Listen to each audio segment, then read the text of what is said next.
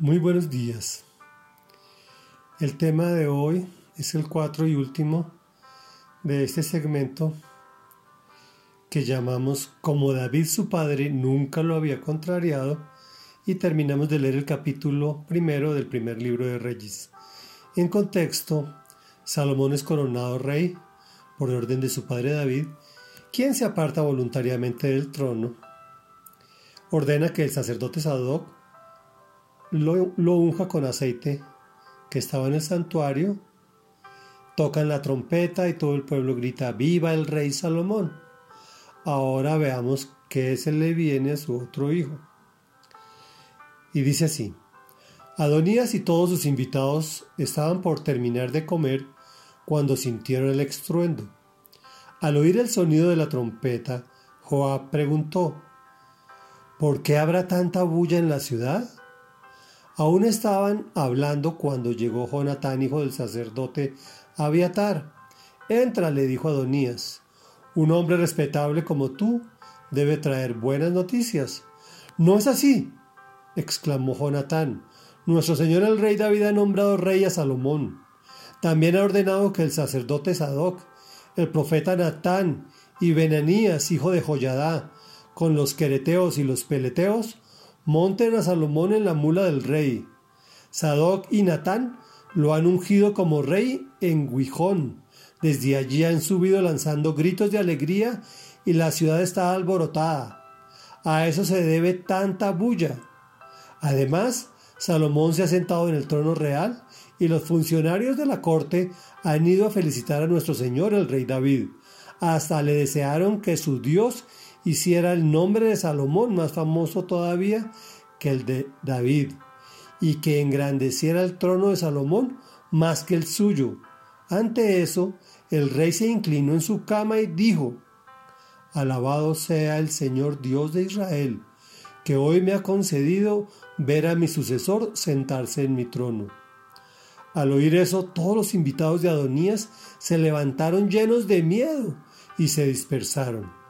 Adonías, por temor a Salomón, se refugió en el santuario en donde se agarró de los cuernos del altar. No faltó quien fuera a decirle a Salomón, Adonías tiene miedo de su majestad y está agarrado de los cuernos del altar. Ha dicho, quiero que hoy mismo jure el rey Salomón que no condenará a muerte a ese servidor suyo. Salomón respondió, si demuestra que es un hombre de honor, no perderá ni un cabello de su cabeza, pero si se le sorprende en alguna maldad, será condenado a muerte. Acto seguido, el rey Salomón mandó que lo trajeran. Cuando Adonías llegó, se inclinó ante el rey Salomón y éste le ordenó que se fuera a su casa. Reflexión. Querer forzar las circunstancias es inútil e incluso peligroso. En este momento la vida de todos los asistentes a la reunión de Adonías estaban en peligro e incluso la misma de él, ¿no? Y corren en desbandada. Ya era un hecho. Salomón es el nuevo rey, con la aprobación de su padre, ungido legalmente. Los funcionarios de la corte han ido a mostrarle su apoyo. Recordemos que refugiarse en el santuario y agarrarse de los cuernos del altar lo protegían del posible castigo. De hecho, es perdonado o momentáneamente perdonado. Qué terrible. Otro hijo de David haciendo lo indebido, y ahora en peligro de muerte.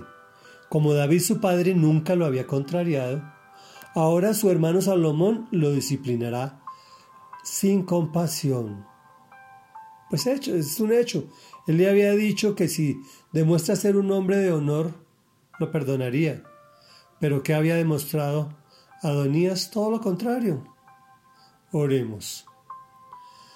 Amado Padre nuestro que estás en el cielo, santo, santo, santo, Señor y Dios nuestro, enséñanos a no forzar las circunstancias, sino por el contrario, ajustarnos a tu buena y perfecta voluntad, que es lo mejor para nosotros.